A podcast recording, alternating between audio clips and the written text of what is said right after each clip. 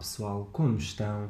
Boa terça-feira, estamos aqui para mais um episódio do Clockette e neste episódio venho-vos falar da primeira temporada da série Rings of Power ou Anéis do Poder, eh, uma série baseada no universo do Senhor dos Anéis. Um, confesso que não sou um grande fã deste universo, no entanto estava muito curioso para saber como é que a Amazon Prime Video um, nos iria entregar esta série. Uh, eu vou começar a minha crítica com o score e depois justificar uh, o porquê desse score. E então, eu vou avaliar uh, The Rings of Power com 3,5 de 5. Um, esta é uma mega produção da Prime Video e eu acho que, que eles agarraram muito bem a responsabilidade de adaptar uma obra tão importante como esta e mesmo com alguns erros, acho que acabou por ser positivo. Um, a série não tem medo das comparações com os filmes, porque é uma coisa que é impossível não existir. Um, antes, pelo contrário, eu acho que, a, acho que a série abraçou muito bem o imaginário já construído pelas duas trilogias do, de Peter Jackson, tanto The Lord of the Rings como The Hobbit. Um, ao mesmo tempo, esta prequela, sim, é uma prequela Uh, ou seja, um, passa-se muitos anos antes dos eventos de, de Hobbit e, e The Lord of the Rings. É uma prequela que é focada na, na Galadriel e na criação dos Anéis. No entanto, uh, acho que a série sofre um bocadinho pelo, pelo guião inconstante, uh, acabando assim por tirar um pouco o brilho à série. Um, é impossível não falarmos de, de Rings of Power uh, sem falar da cinematografia. Para quem não sabe, esta é a série mais cara até ao dia de hoje. Uh, e a Amazon um, não poupou esforços aos meus gastos e entregou-nos visuais que nos enchem os olhos. É tudo muito lindo, é tudo muito impactante, cada frame parece. É, é, uma, é, é uma obra de arte um, de modo que em apenas alguns minutos do primeiro episódio já nos sentimos rendidos a todo este universo. Um, é claro que nada é perfeito, uh, toda a beleza que Rings of Power traz, em grande parte pelos seus visuais, uh, não encontra um equilíbrio no guião, que para mim acaba por ser o calcanhar daqueles desta série. Ainda que a história de vingança da, da Galadriel um, a, a, sua busca pelo, pelo Sauron, um, o querer fazer justiça pela morte do irmão, um, a forma como a série explora um, a formação de, de Mordor. Estes pontos todos são interessantes e de facto agarram o espectador ao longo de cada, de cada pronto, episódio. acho que a série consegue passar a sensação de que não está a acontecer nada. E eu digo isto porque, uh, olhando de uma maneira geral para toda a temporada, há realmente muita coisa a acontecer.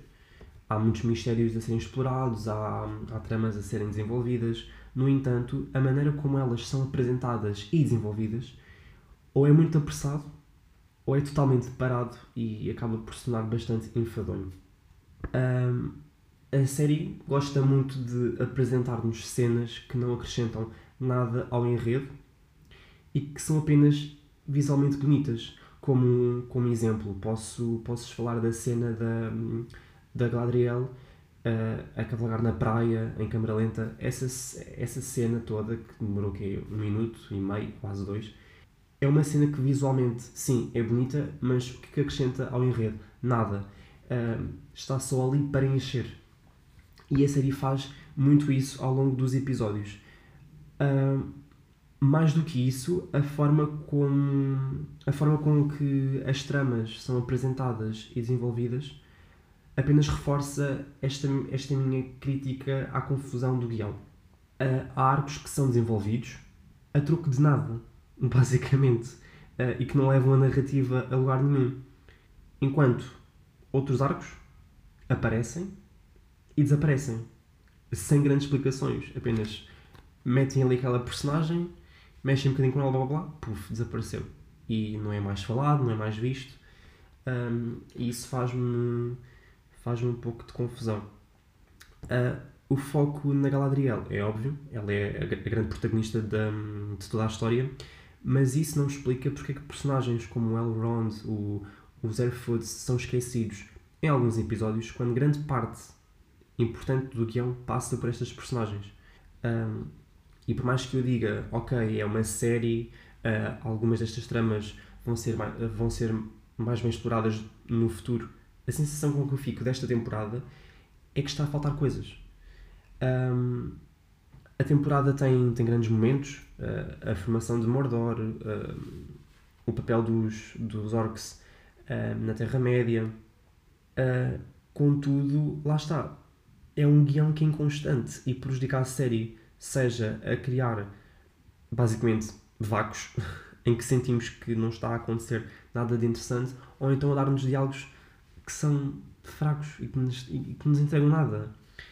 Mas agora vocês perguntam ok, mas vale a pena então ver Rings of Power?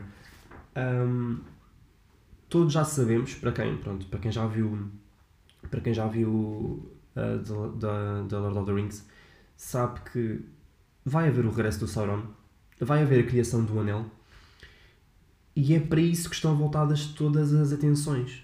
E, querendo ou não, a expectativa de vermos estes acontecimentos acaba por amenizar parte dos problemas que eu referi anteriormente. Nós estamos com esta expectativa de ver isto, isto, isto, isto acontecer que acabamos por nos esquecer de, destes erros que vão acontecendo ao longo da série. Eh, e isso, isso é, está muito bem feito.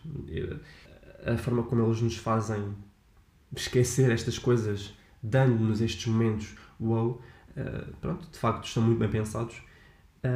porque, aliás, é fácil esquecer um, o quanto são irrelevantes algumas personagens, como é o caso do, do Theo, um, ou até mesmo como a interpretação da, da Galadriel é fraca, para mim, uh, eu olho para ela e não vejo mudança de expressão. Ela está sempre com a mesma expressão. Uh, não consigo nutrir alguma empatia por esta Galadriel. Eu adoro a Galadriel de, de, de Lord of the Rings e não consigo sentir a mesma empatia com esta. Um, no entanto, não sinto empatia, por exemplo, com o Elrond uh, em Lord of the Rings e consigo sentir mais empatia por este uh, em Rings of Power. Um, mas, mas, como estava a dizer, um, é fácil esquecer estas coisas quando depois temos um momento para mim o grande momento de, o momento épico desta temporada um, que é quando o, o Mount Doom explode uh, e dá lugar um, a Mordor que todos conhecemos um, de, de Lord of the Rings. Esta é uma balança que eu acho que pende muito mais para a trama principal do que para as personagens. Uh, e estes grandes momentos que vão acontecendo uh, ao longo da temporada disfarçam as falhas que a série tem são detalhes que para mim são muito importantes e que espero que sejam trabalhados e melhorados uh, nesta segunda temporada. Um, por isso vou dar o benefício da dúvida. Uh, lá está. Um, não vou-vos dizer que é uma série má, não é de todo. Não é uma série má, eu aconselho a vocês verem. Um, mas lá está, estes erros também não podem ser. De, não, estes não podem não ser falados porque são realmente importantes. Digo por mim, eu achei isto muito importante e, e acho que foi por isso que não tive hum, a melhor experiência uh, que se calhar outros, outras pessoas podem achar que, opá, não, eu não senti isso, lá está. É, é a opinião e a visão que cada, que cada um tem. Um, mas lá está, é uma série para alguns fãs vão gostar porque traz aquela nostalgia certos lugares, certos nomes, certas referências que um, dão-nos aquela nostalgia. Há outros fãs que podem não gostar, como já vi alguns fãs não gostarem um, de certas abordagens que a série tomou, mas acho que também vai ser muito importante para os que ainda não estão um, ligados a este universo e que esta série pode ser a rampa de lançamento, vá, para que ganhem a curiosidade para ver The Hobbit e The Lord of the Rings. Um, e, e é isso. Uh, esta foi a minha review. E para quem quiser ver The Rings of Power, uh, a série está disponível na Prime Video. Assim, despeço-me e vemos no próximo episódio. Beijitos.